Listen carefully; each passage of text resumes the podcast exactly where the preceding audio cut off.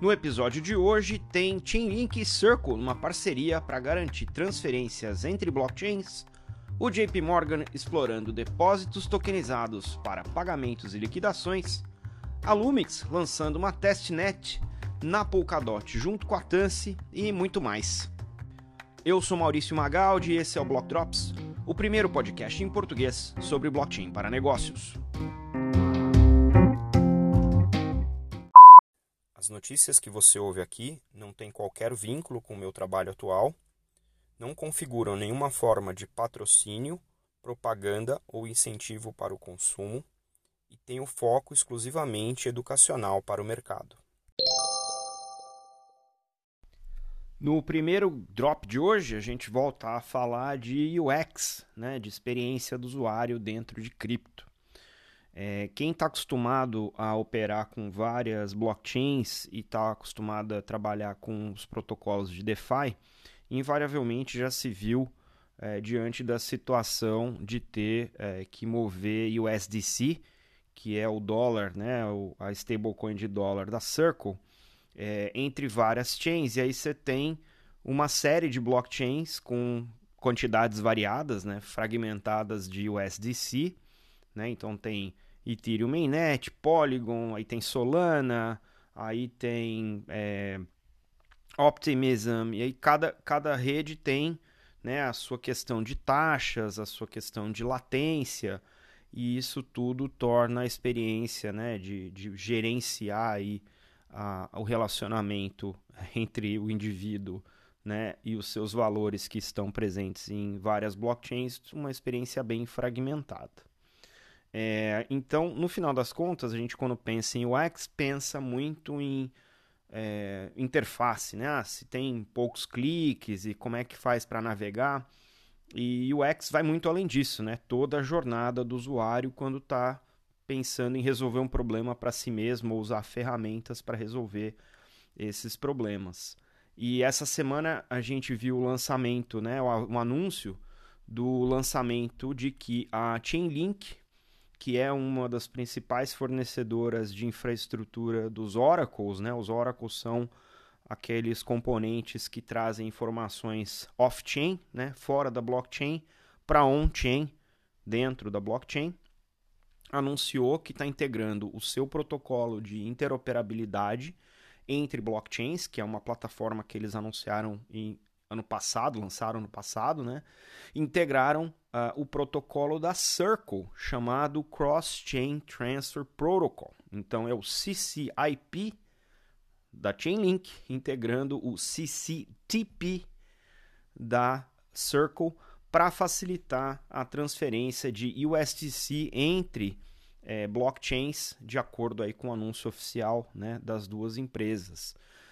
De acordo com o anúncio, os desenvolvedores agora podem é, criar é, processos entre as blockchains, né, casos de uso entre blockchains, usando uh, a infraestrutura da Chainlink e, uh, embutido nisso, podem utilizar as transferências de USDC é, da Circle, que agora fazem parte desse toolkit aí, né, incluindo as funcionalidades de pagamento e outras interações com protocolos é, de DeFi.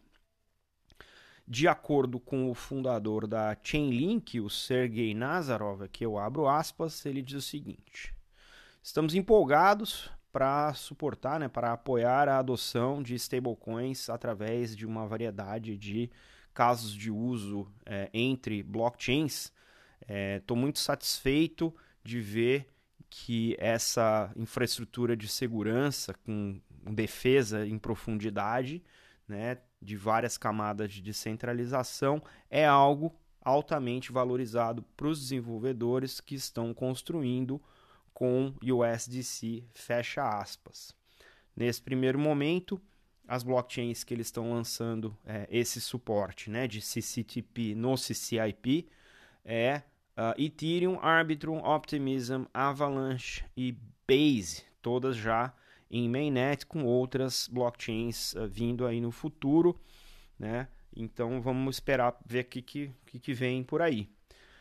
Eu acho super interessante esse tipo de caso de uso porque isso mostra o quão importante é você olhar para o negócio quando você está avaliando casos de uso com blockchain, né? Muito da fragmentação que a gente vê hoje, especialmente em DeFi, é porque a principal iniciativa desses projetos foi lançar alguma coisa usando a tecnologia que agora está disponível. E aí, quando você vai ver, a usabilidade ela é toda fragmentada, né? toda craquelada, e esse é o tipo de solução que vem tentar endereçar isso de maneira mais é, básica, mais dentro da infraestrutura, porque se tratam aí de protocolos em cima, das, em cima dos quais os desenvolvedores podem construir outras coisas. Né? Então vamos ficar de olho no que, que vem por aí. E eu estou particularmente uh, interessado em ver como que os institucionais vão usar esse tipo de infraestrutura. E voltando a falar aí de né, modalidades de dinheiro, a gente acabou de comentar no primeiro drop sobre o SDC, que é uma das principais stablecoins de dólar né, do mercado cripto. Esse segundo drop a gente fala de depósitos tokenizados. E a nota aqui é uma nota é, da Bloomberg falando sobre como o JP Morgan, que é um dos principais bancos a utilizar tecnologias blockchain da porta para dentro, né, com com o Quorum e tudo que eles têm feito com Onyx né, e JPM Coin, como eles estão começando a explorar o caso de uso de uh, depósito tokenizado para acelerar pagamentos e liquidações cross-border, né, de acordo com o pessoal do banco que foi entrevistado pelo portal. Né? É, o JP Morgan, como a gente sabe, é um dos principais bancos do mundo, é um dos principais bancos do mundo usando blockchain, né? E de acordo aqui com o porta-voz do JP Morgan, é, depósitos tokenizados têm benefícios aí que eles estão dispostos a explorar e capturar. JP Morgan, lembrando que foi um dos participantes do principal caso de DeFi regulado no final de 2022, no primeiro, um dos primeiros uh, pilotos do projeto Guardian em Singapura, entre Singapura e Japão, que já contava com depósitos tokenizados ali usando é, Polygon AV Arc, é, Fireblocks e as credenciais é, W3C. Então aqui a gente está vendo é, um avanço aí, né, é, de certa maneira até rápido, do JP Morgan em explorar os depósitos tokenizados. De acordo com o porta-voz, eu abro aspas aqui, os depósitos tokenizados trazem muitos benefícios potenciais mas também uh, nós apreciamos uh, o que os reguladores vão querer ver enquanto uh, desenvolvendo, né, desenvolvemos esse produto de maneira diligente e compreensiva. Né? É, deveremos aqui é, ter apetite para desenvolver a nossa infraestrutura de blockchain de maneira a suportar o lançamento de uh, depósitos tokenizados de maneira razoavelmente rápida. Fecha aspas. É, o que eu acho interessante da nota é que eles fazem uma distinção entre o próprio depósito tokenizado e a JPM Coin. A JPM Coin é um, uma, uma, um mecanismo de contabilidade interno do JP Morgan, baseado em blockchain, funciona num sistema baseado em blockchain no Quorum, né? E hoje, é, segundo o próprio JP Morgan, eles movem 10 trilhões de dólares americanos é, através dessa infraestrutura de maneira diária, ou seja, é um movimento que para o banco já virou caminho crítico, então utilizar a blockchain no dia a dia ali é algo que o banco já faz de maneira consistente. É, nesse caso aqui, né, do depósito tokenizado, é, ele vai ser primeiro denominado em dólar, com outras moedas correspondentes vindo depois, né, de acordo com as aprovações regulatórias e o funcionamento dele é para fazer o envio de dinheiro de clientes de outros bancos, ou seja, fora do circuito do JP Morgan, e também é, para fazer liquidação de negociação de é, títulos né, e securities, né, valores mobiliários tokenizados ou outros instrumentos é, emitidos na blockchain. Isso aqui endereça um ponto que vocês já me ouviram falar, que é não adianta nada eu tokenizar o tal do RWA se na blockchain eu não tenho liquidez, né? Eu não tenho mercado e eu não tenho moeda de troca. Então é importante isso e o JP Morgan está tentando endereçar isso utilizando, de acordo com a nota, utilizando depósitos tokenizados para negociar isso é, em mar aberto, como a gente chama, né? uma vez que o JPM Coin é uma infraestrutura quase que exclusivamente interna para o banco. Esse depósito tokenizado pode ser a maneira como o banco interage com o resto do mundo, o que não é muito diferente do Drex no Brasil, né? Se você parar para pensar, o Drex, o real digital, vai ser o dinheiro do atacado, a CBDC, né? A moeda digital do Banco Central que interopera entre os bancos e o Banco Central, e o depósito tokenizado, que faz parte dessa arquitetura, é uma segunda camada, que é como o banco interage com o resto do mundo, com clientes, empresas e outros bancos também. Então vai ser interessante ver esse desenho se confirmando, né, de uma arquitetura aí de duas camadas, em que você pode ter a CBDC de atacado no âmbito dos bancos e uma uh, stablecoin ou um depósito tokenizado da porta para fora para facilitar a liquidez.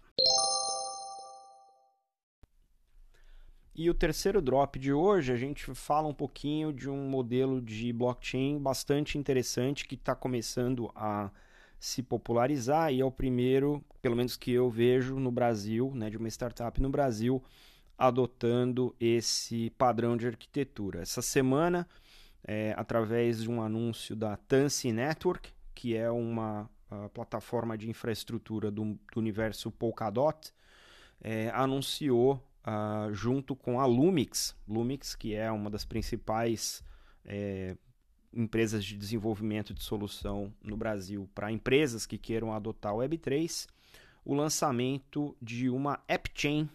Uma AppChain é uma uh, blockchain de uso específico né, dentro do uh, sistema Polkadot. Eles vão usar a Tansy como uma plataforma de infraestrutura para desenvolver nisso. Estão lançando é, essa testnet dentro da testnet da Dancebox, que é uma rede de teste lá da Tansy. E o nome dessa blockchain vai chamar, vai ser Lumixchain. Né? E, e essa rede, que é uma rede proprietária, por assim dizer, vai permitir que a Lumix uh, desenvolva e, né, e, e, e rode aplicações baseadas em blockchain com contratos inteligentes e, obviamente, olhando aí para aquele mundo web 2.5, né? onde eu tenho tecnologias, né? o stack tecnológico ele é web 3, o cliente ele é um cliente web 2 e aí você acha um caso de uso que é intermediário, talvez não seja né, totalmente descentralizado, pode ser um pouco mais centralizado, mas de qualquer maneira já traz aquele benefício é, exponencial para uh, os usuários e para as empresas que estão adotando esse tipo de infraestrutura, e aí gradualmente você vai descentralizando isso e poder é, ir permitindo né, que os, os usuários e a própria empresa e os envolvidos naquele caso de uso tenham acesso né, a uma blockchain ou a um, um ambiente amplamente descentralizado. Aqui, de acordo com o Afonso Davi, que é head de relacionamento com desenvolvedores e gestão de produtos da Lumix, eu abro aspas aqui, ele diz o seguinte: o lançamento na Dancebox foi altamente amigável ao usuário, conseguimos criar a nossa rede dentro de um ambiente de teste em poucos passos. O que chamou nossa atenção foi a opção de escolher uma rede compatível com EVM. EVM, aqui abro parênteses, né, é a máquina virtual do Ethereum, fecha parênteses, o que se alinha ao nosso foco primário, Fecha aspas, ou seja, a Lumix está focada mesmo no ambiente EVM, apesar do Lug Tiller, que é um, um dos diretores da Lumix, ser um degenerado do Bitcoin Ordinals. Então, bacana ver que tem espaço para bastante tecnologia diferente e interessante também saber que a Tansy é, permite né, essa integração ou essa interoperabilidade entre rodar coisas né, na infraestrutura Polkadot, mas que sejam compatíveis com a máquina virtual é, do Ethereum. De acordo com o Thiago Rudiger, da Tansy, é, a Lumix foi a primeira empresa abordada por ele para iniciar a estratégia dele no Brasil. Ele diz o seguinte: é, abro aspas aqui. A Lumix é especialista em fazer onboard de empresas Web 2 no mundo Web 3 e AppChains tem tudo a ver com aplicações corporativas pelo nível de controle e customização. Tenho certeza que colheremos muito frutos nessa parceria. Fecha aspas. Eu gosto de ver isso, tenho muito, é, muita honra, inclusive, de ser é, amigo de vários desses, é, desses profissionais que estão encabeçando aí mais essa, esse passo pioneiro né, no mercado aí no Brasil. E agora eu quero saber quais são os casos de uso que a Lumix vai trazer né, para a sua AppChain. Vamos ver o que, que vem pela frente aí, quais são né, os clientes que a Lumix é, já conseguiu assinar e quais deles eles vão conseguir é, suportar utilizando essa nova infraestrutura. Então, vamos continuar de olho nisso. Em relação a AppChains em geral, a gente já viu aí né, aqui no podcast é, ecossistemas como a própria Polkadot, que tem as parachains, que servem de certa maneira como é, blockchains aí de segunda camada, com uso específico. Tem também o ecossistema Cosmos, que tem a, as, as blockchains né, subordinadas ali, as IBCs, que tem também o seu espaço né, em termos de interoperabilidade de blockchain. E, como eu já comentei aqui, também estamos trabalhando no Midnight, que é uma partner chain da Cardano. Então, esse modelo aí vem se consolidando. Vamos ver como é que a coisa avança no mercado.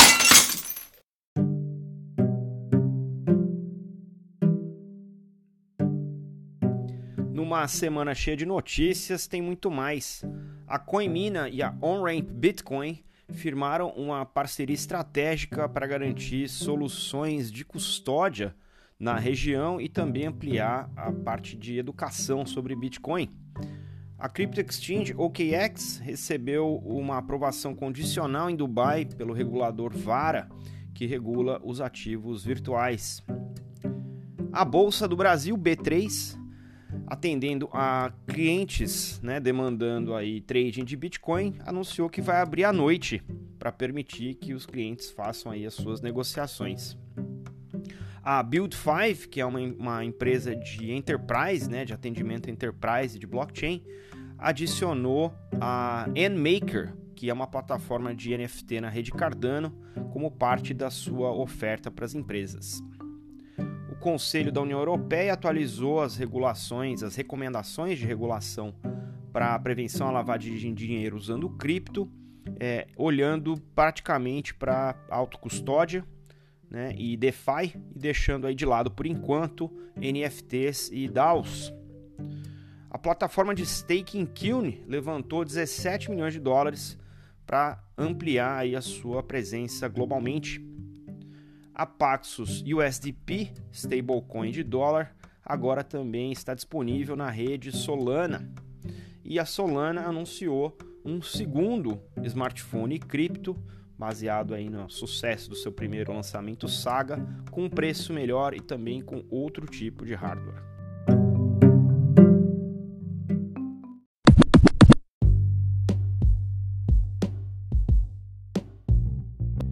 Acompanhe a gente nas redes. No Instagram, Block Drops Podcast. No Twitter, Block Drops Pod. blockdrops.lens. Meu conteúdo em inglês no Twitter em 0x Maurício. Na newsletter do LinkedIn. Ou escreva pra gente em blockdropspodcast.gmail.com. Você pode ouvir o Block Drops Podcast no Spotify, no iColab, na Febrabantec e em outras plataformas de streaming.